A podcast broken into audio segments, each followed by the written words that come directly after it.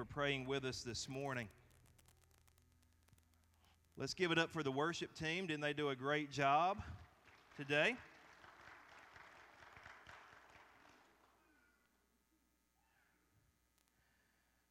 Our worship director, Julia Calicut, is uh, she was in New York, and now she's in California, and I think eventually she's going to come back to us. Um, but she's been out of town for a couple of weeks, and so uh, Megan Turner, who is our assistant worship director, actually ran practice for us and ran worship this morning. And so let's give her a round of applause. That was her first time doing that within her new position, and she did a, a great job. Hey, just real quick, I want to remind you, Pastor Jason touched on it, but I want to give you a little bit more reminder about our Pray Together 1, 2, 3 initiative that we have started here. I talked to you about it last week, but I'm sure there are folks who are here this week who were not here last week, and I don't want to belabor the point because some of you have already heard this. But simply what Pray Together 1, 2, 3 is, and guys, if you've got that graphic, uh, it'd be great. There we go. Um, Pray Together 1, 2, 3, the numbers actually stand for something. The one stands for once a week we want you to get together with other Christians in groups of two or three. That's where the two and the three comes from. Guys with guys, ladies with ladies. We want you to get together once a week and we want you to pray together. Pray for each other's burdens. Pray for each other's problems. Pray for each other's hopes and dreams. We don't want to micromanage this very much. We want to let the Spirit lead this. But we would ask you that during this year you commit. And I know I've heard people, they're searching for prayer partners. They're, they're trying to talk to people, find schedules that'll work together, and I hope that you will keep doing that. Uh, I was able to meet with Pastor Blake. We've been accountability partners, and so we've just rolled that into being prayer partners. But we actually met at Biscuitville at uh, 6:30 on Thursday morning, and we prayed together. We prayed for each other's needs, prayed over what's going on in our lives, and it didn't take us that long. We, we ate some breakfast, we prayed, and then we went on about our day.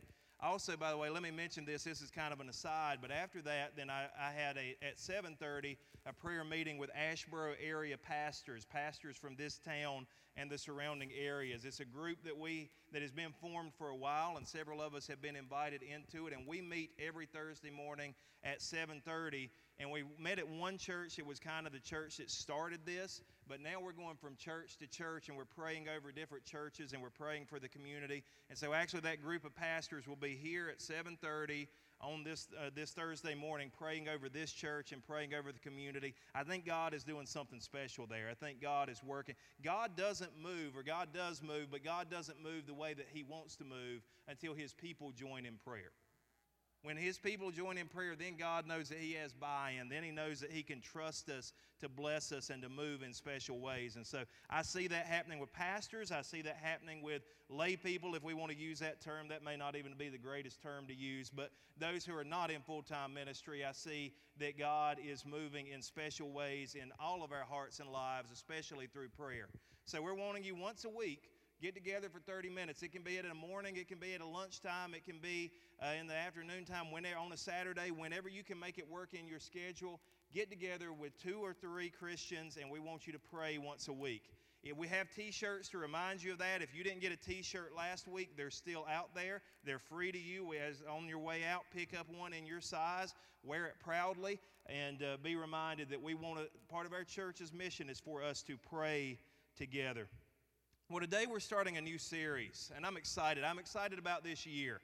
Told you over the last couple of years we preached through a couple of books of the Bible. We preached through Colossians and we preached through Ephesians, and I really enjoy that. It makes me kind of stretches me in ways that I might not normally go as far as my preaching and the subject matter that I cover.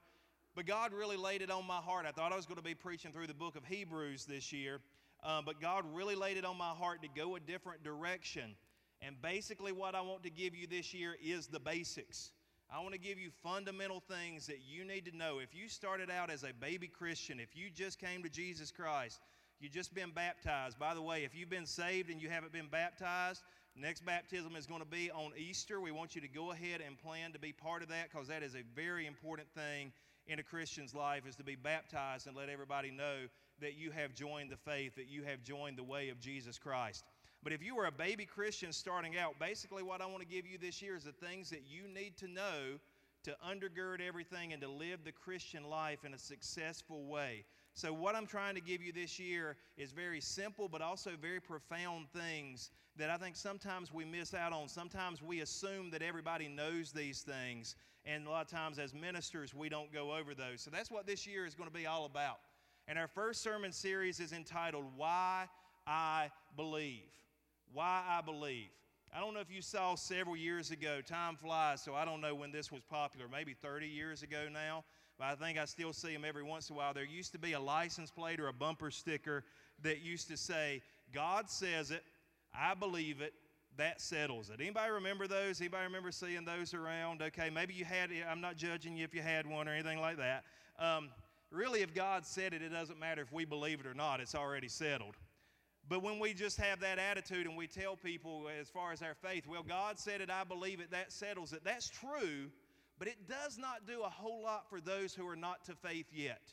Those who have not come to Jesus Christ, who have made a decision to follow Him, have, who have decided to believe what this book says. Those people who have not come to that yet, it doesn't help them to, a lot for us to just say, Yeah, God says it, I believe it, that settles it. It's not a very good apologetic. What an apologetic is, is a rational defense of the Christian faith. It's engaging the mind. And actually, over the next two months during this series, we're going to try to engage the mind. We're going to try to worship God with our minds. In the Old Testament, when we are given the great commandment, it says that we are to worship the Lord our God with our heart, soul, and strength. When it comes into the New Testament, they ask Jesus, What is the greatest commandment? And Jesus said, Worship the Lord your God with your heart, soul, mind, and strength. Jesus actually added in that word mind and actually brought that into how we worship God. We don't worship God in a mindless way. Sometimes we hear people talk about blind faith. Okay, faith is, faith is good, but faith is not blind. There's actually good evidence for faith, there's rational reasons that we can believe in God. And so that's what I want to give you. And so you're going to have to do some thinking over the next couple of months during this series. And I know there's kind of two different types of folks in church.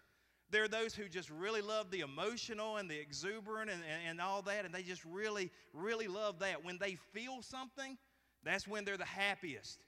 You guys might struggle a little bit over these next two months during my sermons. I'm just going to go ahead and give you. Although I still think that God can help us feel something when we're thinking. But there are those of you who really like to think, and those of you who really like to study, and those of you who really like to just kind of get down to brass tacks on everything. And I think you're going to love the next couple of months. So, look, if you don't like what we're doing over the next couple of months, there'll be a new series that'll come, and it might hit you a little bit more in your wheelhouse. And some of you are going to absolutely say, This was great. This is exactly what I needed. I just pray that God will bring it all together because I want us all to be able, I know that God wants us all to be able to love Him with our minds. There's a guy out there you may have heard of, guy named Neil deGrasse Tyson. He is an American astrophysicist, author, and science communicator. This guy has some pretty impressive credentials.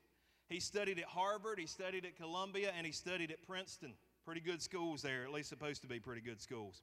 Good reputation, anyway. He's a media personality. He hosted shows on PBS, National Geographic, and I think he's even had a couple of thing on, things on Netflix now. I'm going to show you a clip of them asking Neil deGrasse Tyson, this astrophysicist, what he thinks about God. And I thought this was such a good clip because I think it encapsulates a lot of the arguments that people present against God, and one particular argument that I want to address today. So let's watch as they interview Neil deGrasse Tyson on, on his thoughts about the existence of God. Do you believe in God? Me? Uh, so, creator? Uh, yeah, so I'm, the, the more I look at the universe, um, just the less convinced I am that there is something benevolent going on. So if you if if your concept of a creator is someone who's all powerful and all good, that's not an uncommon pairing of powers that you might describe to a creator. All powerful and all good. And I look at disasters that afflict Earth and life on Earth volcanoes, hurricanes, tornadoes, earthquakes, disease, pestilence, um, congenital birth defects. You look at this list of ways that life is made miserable on earth by natural causes. And I just ask, how do you deal with that? So philosophers rose up and said, if there is a God, God is either not all powerful or not all good. I have no problems if, as we probe the origins of things, we bump up into the bearded man. If that shows up, we're good to go. Okay? Not a problem. There's just no evidence of it. And this is why religions are called faiths, collectively, because you believe something in the absence of evidence. That's what it is. That's why it's called faith.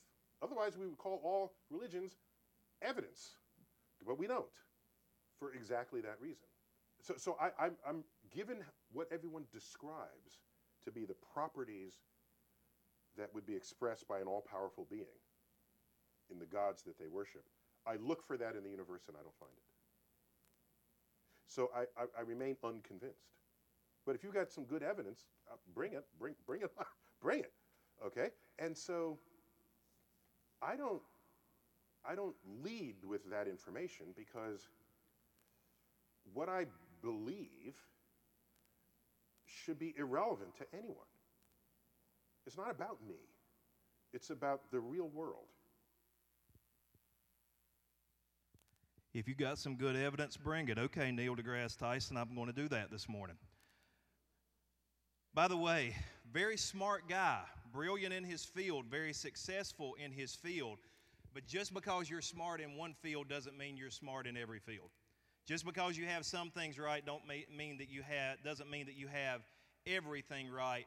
And there was so much wrong in what he said. We could be here for several hours unpacking that. I'm not going to do that to you. But one of the things that he said that I really want to key in on because we hear this time and time again from skeptics. And the definition of a skeptic a skeptic is someone who does not believe, someone who is skeptical about something. We hear so many times from skeptics that there is no evidence for God. No evidence for God. You'll hear that from brilliant scientists like Neil deGrasse Tyson. You'll hear that from the guy who's living in his mama's basement and typing things out online on social media. You'll hear the same thing. There's no evidence for God. simply not true. Simply not true that there is no evidence for God. The first thing is Neil deGrasse Tyson and other people who say that they are confusing proof and evidence. Proof and evidence are two different things, and they are conflating and confusing the two. Let me give you a definition.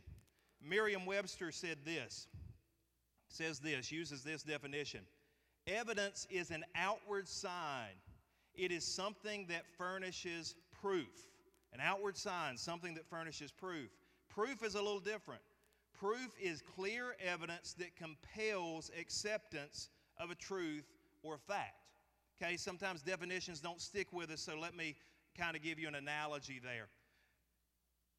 Proof is the end zone. Uh, football games are going on as the NFL playoffs just started.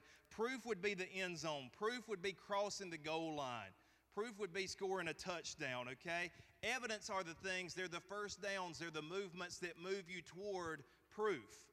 When Neil deGrasse Tyson says there is no evidence of God, he's using the words wrong. If, if Neil deGrasse Tyson were to say there's no proof of God, mostly, not 100%, but mostly I would disagree with that because our God requires faith. It tells us in the book of Hebrews that without faith it is impossible to please God. And so there's always going to be a leap of faith. There's always going to be something that we have to submit to. There's always going to be, at the end of the day, something we say, you know what, I'm just going to have to decide to believe it. But there is proof that will get us toward that. There is proof that will move us toward that, or evidence that will move us toward that goal line. And I believe there is good evidence for God. I don't believe that we live a mindless faith. I don't believe that we live a faith that is based on just fairy tales or myths. We hear this a lot of times. There's actually good, solid, rational, philosophical evidence for why we believe in God. Now, if your heart moved you there, if your emotions moved you there, and, and I think that's always at the end of the day kind of where we end up, praise God, same thing for me. Emotions and all of that, experience, everything was involved in my coming to Jesus Christ at eight years old. It wasn't all evidence, it wasn't all scientific facts and philosophy.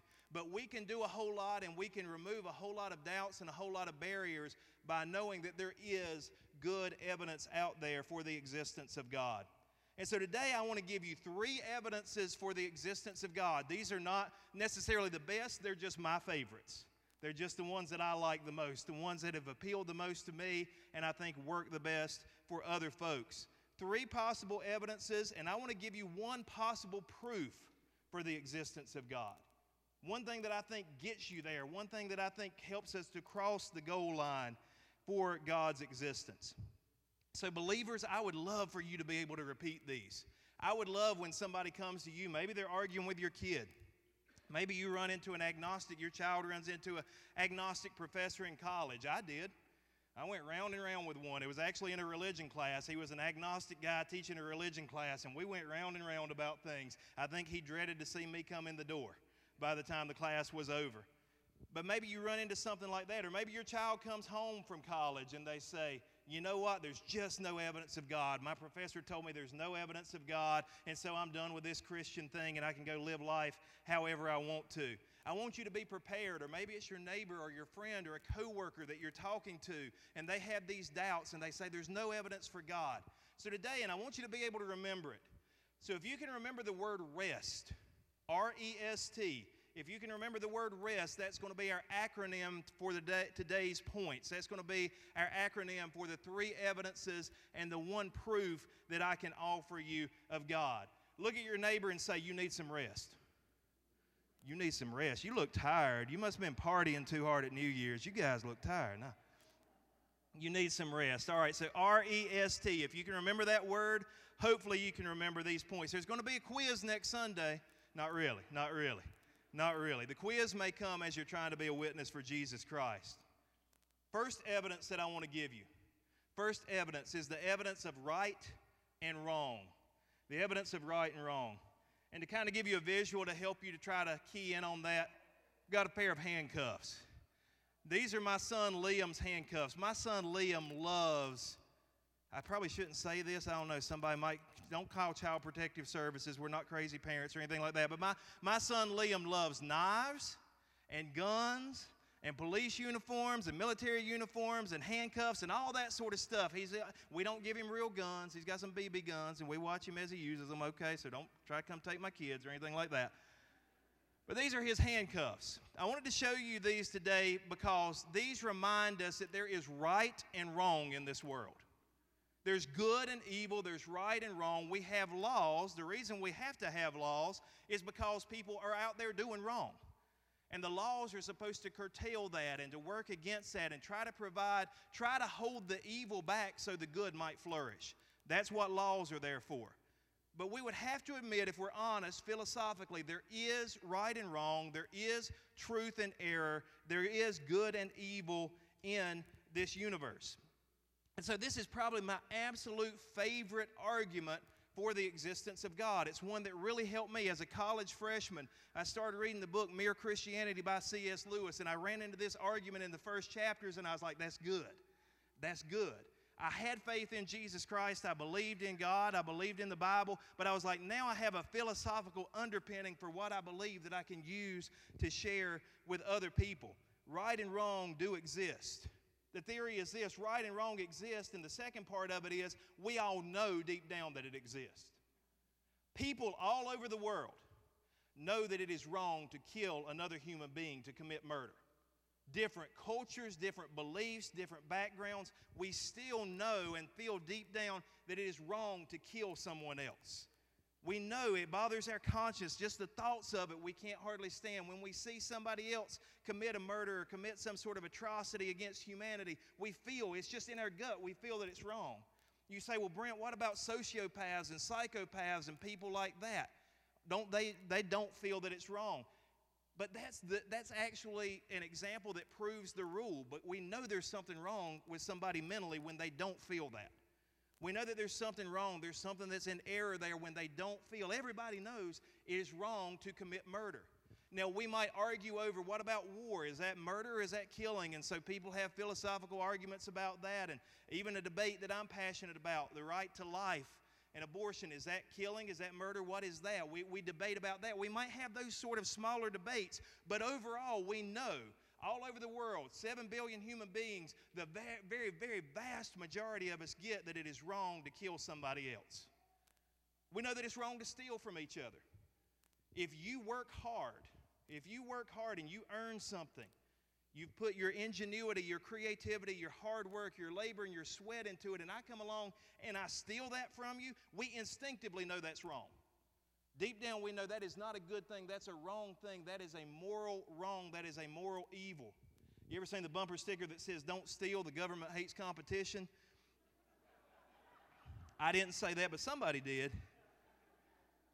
We know that theft is wrong. We know that it's wrong to come along and take from somebody who's worked hard and distribute it to somebody else who has not done the work when they were capable of doing the work. We know that that's wrong. All over the world, we know that it is a moral good to, for a man to have one wife. Or at least we know that it is a moral good for a man not to have any woman that he pleases. In Christianity, we say one husband, one wife for one lifetime. In Islam, traditionally, they have said a man can have up to four wives as long as he treats them all equally, which good luck with that fella. All right, I, bless your heart on that one. I don't think that's going to go well for you. But even in Islam, they don't say that a man can have, or at least, I guess, unless you were the Prophet Muhammad, but we won't go there. That's a different story for a different day. You can't have just any woman you please. You can't just go steal a man's wife. You can't just go grab a woman off the street if you're a man. That's wrong. We know it's morally wrong. Cultures all over the world get that this is wrong. And if, even if a culture goes against that, we know that something has gone wrong in that culture. We know instinctively that there's a right and wrong. And it's not by majority vote that we come to what's right and wrong. Majorities can be wrong.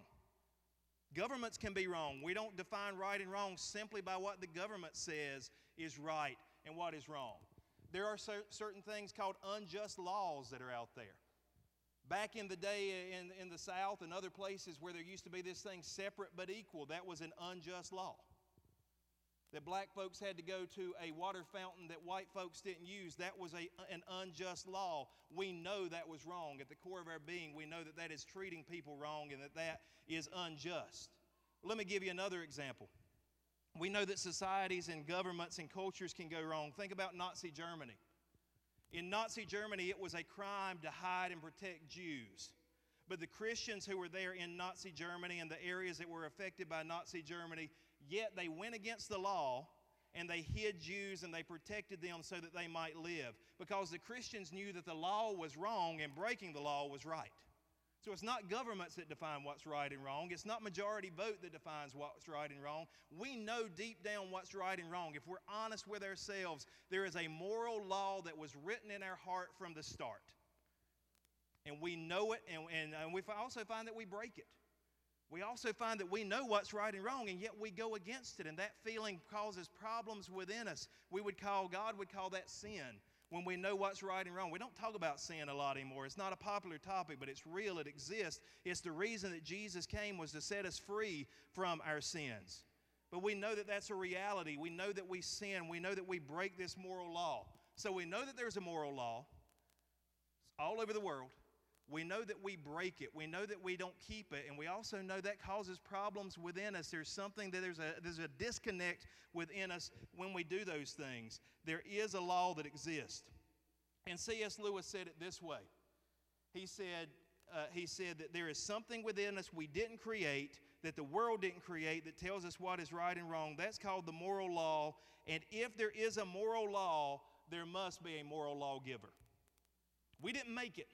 We didn't create it. The government didn't create it. Popular consensus didn't create it. It's already within us. And if that law is within us, then the simplest solution for why that law is there, why we have morality, why we have right and wrong, is because there's a God who defined that before creation. There's a God who gave us that law. Now, some people argue with you and they'll say, I don't believe in right and wrong. Well, here's what I want you to do. If somebody tells you, I don't believe in right and wrong, I believe everything's equal, it's whatever you want to do, truth is relative and all that. Walk over to them, push them down, hold your foot on them, grab their wallet out of their back pocket, take all the money out of that wallet, put it in your pocket, and throw them the wallet back and walk off. And all of a sudden, they'll believe in right and wrong. All of a sudden, they'll start saying, That was wrong. Please don't really do that. Don't really do that, okay? But if you did that, all of a sudden, they would find morality just like that. They would find that there was a law written on their heart. If there is a moral law, there is a moral lawgiver, and the simplest solution for who that moral lawgiver is, is he is God. He is God, and He defined it from the very beginning. Evidence number two the evidence of existence. The evidence of existence. And yes, I've got an object lesson for each of these points today. This table is not hardly big enough for my objects, but here we go. All right, this is a painting. This is a painting I did when I was in middle school. Yeah, I used to have some skills back in the day before I became a pastor. And people always ask me, Hey, Brent, do you ever do art? And I'm like, Not much, unless you count my sermons as art, and some people would not. I don't do a whole lot of artwork anymore. But I think this one I actually painted when I was in maybe the eighth grade, seventh or eighth grade. Actually, won a couple of art contests with this, some uh, scholarships that I never got around to using, and that sort of thing. But if you were to walk out into the middle of the woods and you were to see this painting sitting there, you would not say, hmm, there's a painting. I guess it just made itself. Anybody here that would say that if you saw this painting, you'd say, huh, that must have just spontaneously appeared. Anybody? No takers, okay? How many of you would say, you know what, I walked down in the woods, I saw this painting, and it, so the explanation is it must have just always existed. Anybody here who would say, yeah, that just always existed for forever and forever and forever, from the beginning of the beginning of the beginning, that just existed? Anybody would say that? Okay? What would you say if you saw this? Somebody must have made that, right? And there are people with far greater artistic skills than I've ever had and I ever will have, but there was a creator and there was a mind behind this painting. How great that mind is, that's up for debate, but there was a mind behind this painting. Yet, what's crazy is with existence, and you know, we have people who even doubt anymore that we exist. They say we're all just part of a computer simulation or we're all just part of some sort of experiment in some lab. Or, I mean, people say some really crazy stuff to get around existence. But I think probably the simplest solution is we exist, right? I mean, I think that's probably the most rational thought that we can have. We know that we didn't make ourselves. We know that we did not create ourselves. We know that we did not create existence. We now know, even scientists now tell us, as they have done research and as they've looked back into time as far as they possibly can, they're called cosmologists, those who study the universe, they tell us there was a finite beginning to this universe. Bible said that a long time ago. But scientists have now caught up and they understand there was actually a point where this universe began. They used to say the static state theory, that meant the universe has just always existed. Well, we have now, through scientific research, proven that that is not true. The universe had a point, it had a moment in time where it came into existence. Now, whatever causes something to exist has to be outside of that thing. Whatever brings something into existence has to be outside. And we live in the middle of space and time and matter. So, whatever created this universe, whatever made everything, has to be beyond space, time, and matter. It has to be something greater than space, time, and matter. And by the way, they'll tell you, well, maybe it was just random forces. A lot of times they'll even tell you, yeah, everything came out of nothing, but it wasn't really nothing. Nothing's nothing, or else it's not nothing, right? I mean, there's some craziness in trying to explain all this away there was a point in time where something outside of this universe created this universe. And if something, I mean, look around at the complexity of our universe. We'll show you an image in just a couple of minutes about the, the human body and how complex we are. The complexity that's there, it could not be random processes. There's no way. There's no way. One scientist I even heard said maybe it was swirling mathematical equations that created this universe. What? Are you serious? Just stop. Now, just stop when you're starting to say stuff like that. What would have to be behind this universe would have to be an intelligence, a mind. It would have to be outside of the universe. It would have to be greater than the universe. It would have to be something that is unaffected and unaltered by space and time and material things. Sounds a whole lot like God to me. Sounds a whole lot like we had a creator. There's even one theory out there, y'all. I'm just throwing some of these crazy theories out there because you may have never heard them, but your kids, when they go to college, might. There's something about Earth called directed panspermia, which basically means, yeah, Earth is way, the life on Earth is way too complicated to have happened by chance. So the best explanation for why we're here is aliens did it. Aliens came by and they seeded the earth with genetic materials, and we all came from that. There's a problem with that argument, though. Who made the aliens? Well, they say, well, a higher race of aliens. Well, who made the higher race of aliens? And you just push the problem back. No, there had to be someone or something, there had to be a mind, a creator that was beyond this place who made this place. And so, just when we see something like this painting, this painting took me several hours to accomplish when I was a kid, and I had to have a, a teacher who helped me and gave me advice on how to do everything. It took a long while to make this, but this is nothing, nowhere near as complicated as the DNA of the human body. Nowhere near as complicated as basically when they look at the DNA of the human body, they say it's a genetic, uh, it's a, it's a computer code. Your genetic code looks like language. Your genetic code looks like an intelligence put this language into things so it would grow and so it would develop. There's a scientist out there. He was, I, I don't know, today must be Chapel Hill Day, but he, I think he actually graduated from the University of North Carolina back in the day, named Francis Collins. And he was an atheist, but he became the director of the Human Genome Project, trying to map out DNA. And in the process of everything, he actually came to believe in God.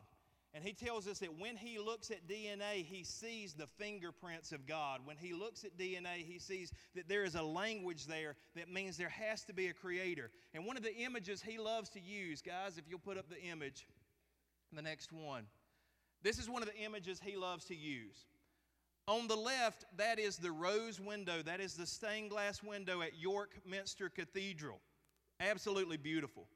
Absolutely beautiful. Beautiful stained glass. I mean, the artists that made that, amazing how much time and effort they put into that. And I don't know if this is true, but I've been told about every rose window, at least every good one, that it's not perfectly square. It's a little bit off center in its geometrical pattern, so that keeps your eye moving around and you continue to see new things in it.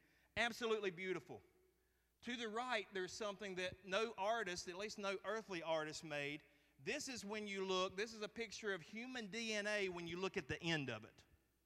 When you put it under a microscope and you blow it up and you, and you bring it up into focus, this is what the end of the strain of our DNA looks like. Looks a lot like a, a, rose window, doesn't it? Looks a lot like something an artist made. And yet, people will tell us that what's on the left uh, was, was created by an artist and what's on the right just happened by chance. No chance. No chance. There's absolutely no chance that that happened. Because we exist, it shows that there had to be something greater than us that created us. We didn't just happen, y'all. Out of nothing, nothing comes. If you had nothing in the beginning, I mean, what does nothingness do? Does nothingness wake up one day and say, you know, I'm really tired of being nothing. I think I'm going to be something now? If it's nothing, it couldn't do that to begin with, right? Had to be a mind, had to be a creator. Look, these are good. By the way, what I'm giving you now, these are good philosophical arguments for the existence of God. Ones that a lot of times your kids aren't going to get in school and they're not going to get in college and other places, but ones that they need to know about and your skeptical friend or neighbor needs to know about. I mean, look at that. We're, expo- we're, su- we're supposed to believe that that happened by chance. Come on, man. That makes no sense whatsoever. A better explanation is there was a loving mind behind the creation of that who created humanity, who created the complexity that's in humanity, that we are created in the image of something greater than us. And so existence points to the existence of God. Next one, the S in rest. It's one of my kids' homeschool science books.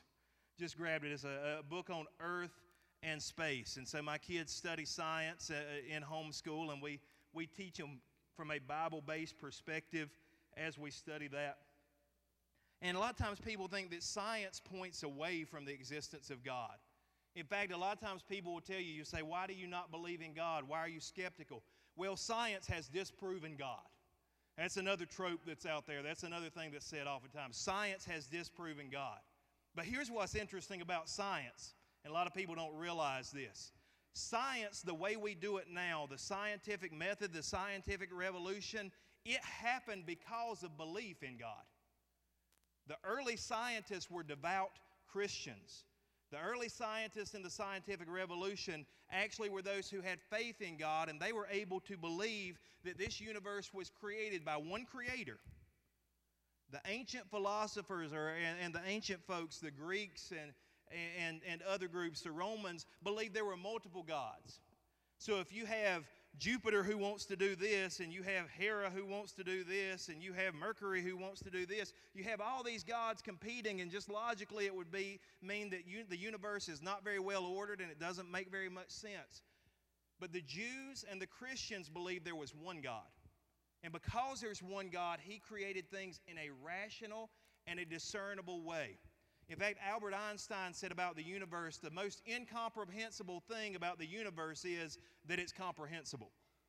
The most amazing thing about the universe is we can understand it and we can study it and we can experiment on it. It's rational. There are laws there that hold everything into check. And by the way, I didn't really have this in my sermon notes, but there's a thing out there um, that, that talks about the fine tuning of the universe. If we were just a little bit closer to the sun, we'd all burn up we were just a degree further away from the sun, we'd all freeze to death. If the Earth's axis wasn't tilted exactly as it is, there would be no life here. We wouldn't be having this discussion because life on Earth would be possible. Even within the Milky Way, we are, we are seated in one of the arms of the Milky Way in a place that's very safe. There's no black holes near us. There's no stars being born. There's no, none of that stuff going on that would destroy our planet. We are seated in a very safe place. There's fine tuning in the universe, the gravity that's in the universe. If it was stronger, we'd all be crushed. If it was less, we'd all float away. That's there, and it shows that there is a rational mind who designed this place behind everything. But scientists, although we think so many times that science is against God, science has explained God away, actually, science started the way that we do it now because of men who believed in God. Let me show you a magazine cover from April 8th, 1966. Maybe the most famous Time magazine cover of all time. I don't know, it's definitely in the top 10. Simply says, Is God dead? Is God dead? And one of the claims there was science has killed God, science has removed the need for God. But Sir Isaac Newton, who was the father of modern science, actually wrote this He who thinks half heartedly will not believe in God, but he who really thinks has to believe in God. So basically, what he's saying is if you just start to skim the, the surface of science and skim the surface of, uh, of understanding this universe, yeah, you probably won't believe in God. But when you really get into it and you really go deep and you think with fullness, you're going to end up believing in God. Science doesn't disprove God's existence, science actually became possible because of God's existence. And so, those were my three evidences for God. Again, those are not all that I have. Those are not maybe necessarily even the best proofs or evidences for God, but those are my favorite ones, the ones that have meant the most to me, and ones I think really work in our culture. But ultimately, those are just evidences and not proof. And you remember I said evidences are things that move us down the field. Proof is when we cross the goal line. Proof is when we have scored the touchdown. Or in soccer, proof is when they score one goal a game or however soccer works. I'm not a soccer fan, but anyway. But if you really want proof of God, there is really only one way to get proof, to score the touchdown, to cross the goal line, to get all the way. And this morning, I want to give you an evidence of that with one of my favorite things in the world food. Hold on just a second.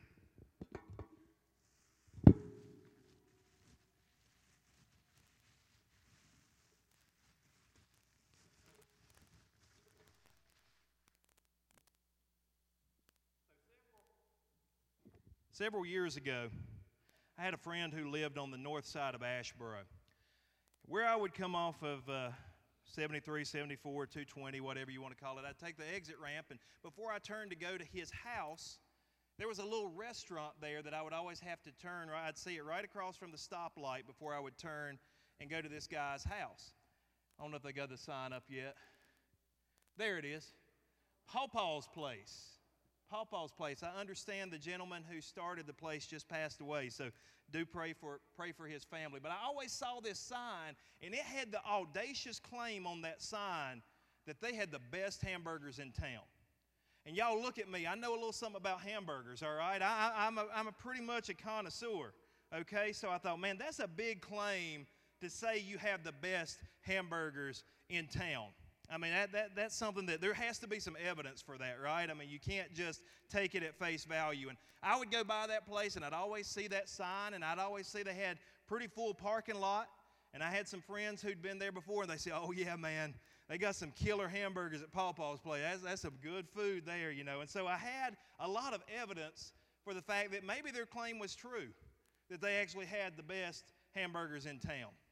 But something like that deserves research, you know. Something like that, you just got to, you got to go all the way. You can't just take it on face value. So one day I decided instead of just going to my friend's house, that I would pull into the parking lot of Paw Paw's place. And I got out and I walked in and I sat down at the table. Waitress came over to take my order. She said, What would you like? I said, I'd like a bacon cheeseburger. She said, Would you like a single or a double? I said, What do you think? Give me that double. Y'all got a double? Let's do a double. And so I got a cheeseburger from Paw Paw's place. Double bacon cheese. Y'all can, I don't know if y'all can see those of you who are up front, but man, that's that's some pretty nice patties right there. That's some pretty good hamburger. With they even got the cheese and the bacon there in the middle. They got the man. That, that looks good. That looks really good. Anybody hungry? Anybody ready for lunch yet? Y'all want me to let you out of here? All right. But I, I you know, I'd heard and I'd seen good evidence and I had thought it through.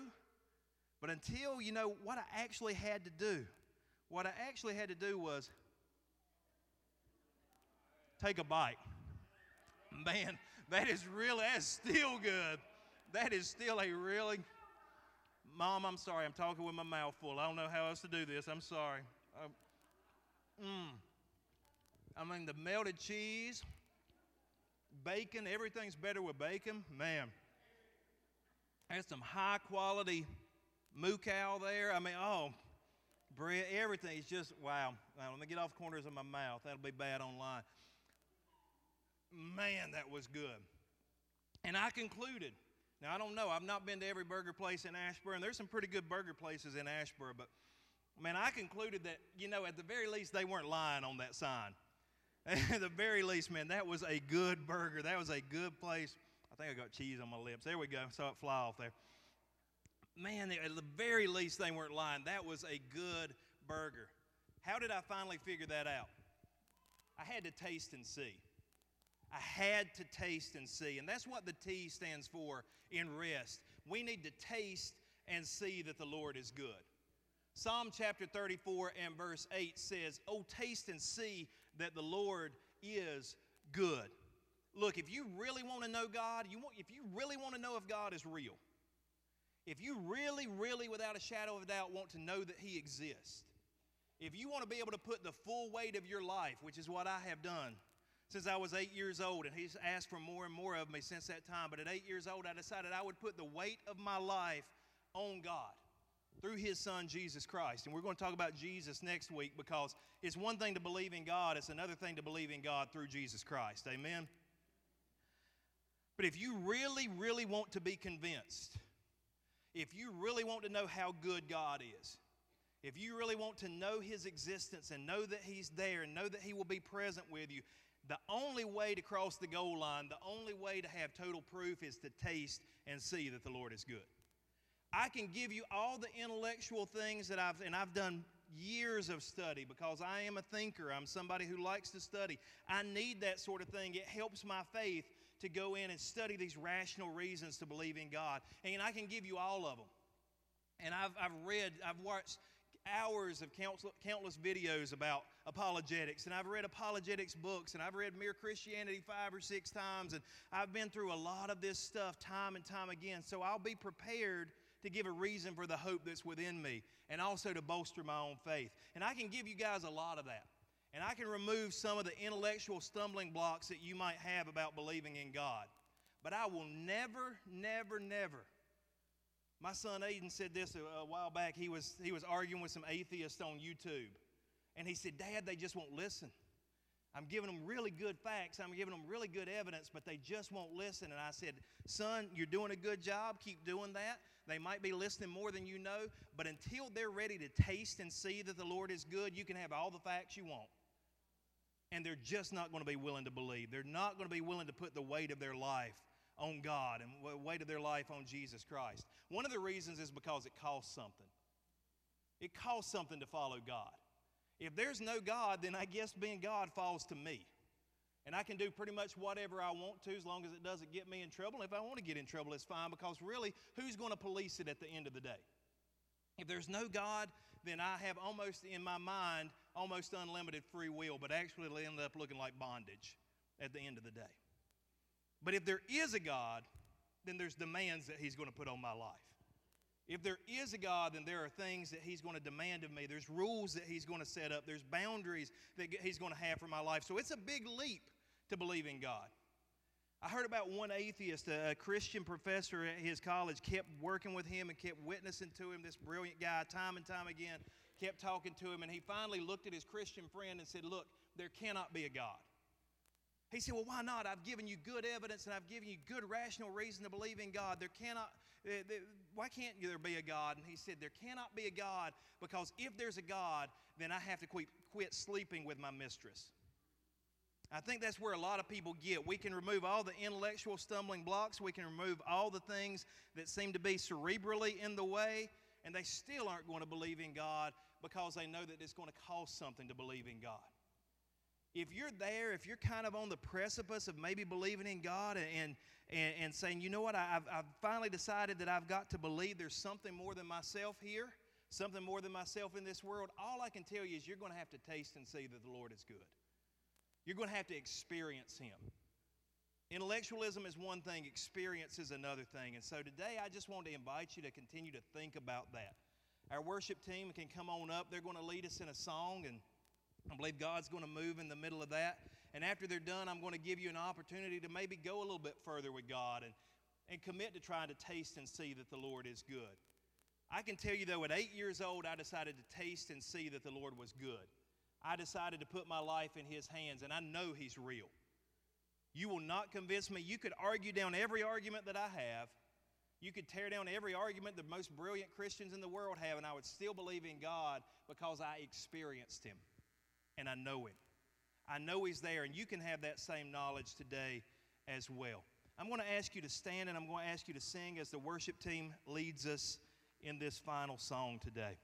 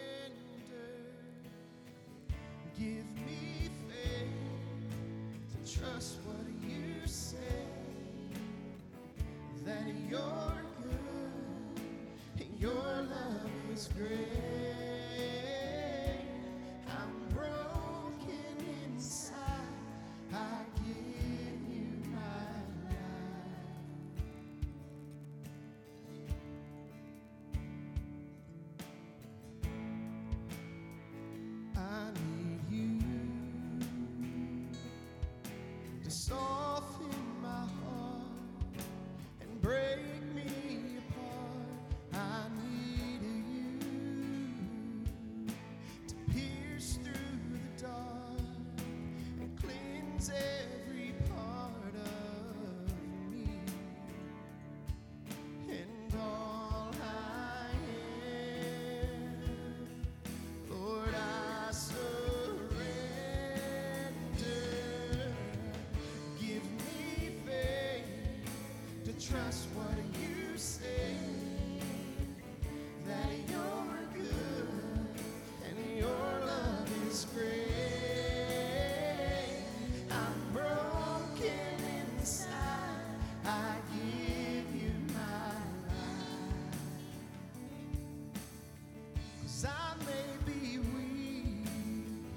your spirit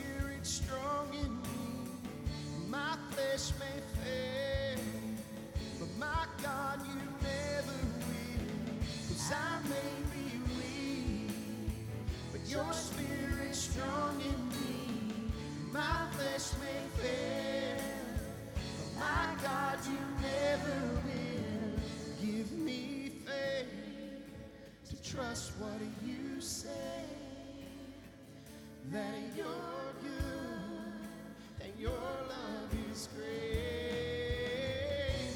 I'm broken inside. I give you my life. Give me faith to trust what you say that you're good and your love is great.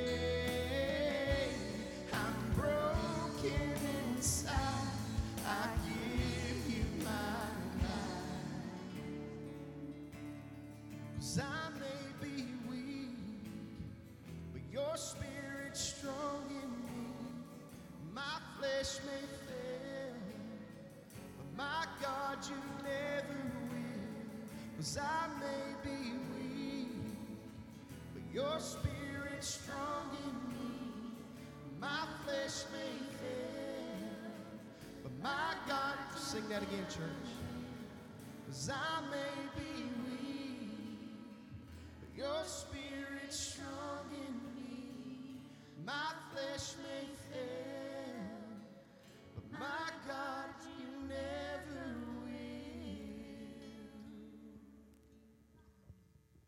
you'll bow your head and close your eyes with me for just a second, nobody looking around.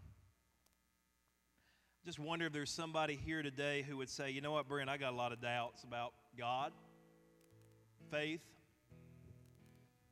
some intellectual barriers, maybe some personal barriers. I've got some struggles. If I'm honest, sometimes I doubt. Maybe a lot of times I doubt. But I'm willing to taste and see that the Lord is good. I'm willing to taste and see that God is who He said He is. And maybe I'm not there yet, but I want Him to keep working on me. And I want, I want to give Him a chance. I want to give God a chance to be part of my life. Is there anybody here that's like that today? Every head bowed, every eye closed. Is there anybody here? If that's you, would you just slip up your hand so I can know to pray for you? Say, Yeah, I've got some doubts, but I'm working on it. God's working on me. Anyone here like that today? See one hand going up. Anyone else? Anyone else? All right, you can look up this morning. Well, the greatest proofs of God that you can ever have is a changed life. When we come to Him, He changes our lives from the inside out, makes us a new creation. So I want you this week to go and live like a new creation. Go and live like somebody that's been transformed by the power of Jesus Christ. Next week, we're going to talk about Jesus and why we can believe in Him. Not just God, not just a general definition of God, but why we can believe in Jesus Christ and who He said He was. And so I want you to invite somebody back with you. I want you to share our video with somebody who might have some doubts this week. We're supposed to not just come and worship, we're supposed to reach new people, and so we can see the kingdom expand. I love you, and there's nothing you can do about it. Thank you so much for being here this morning. I hope you have a great week. We'll see you next Sunday. If anybody wants the other half of my burger, first come, first serve. Come on up. God bless you.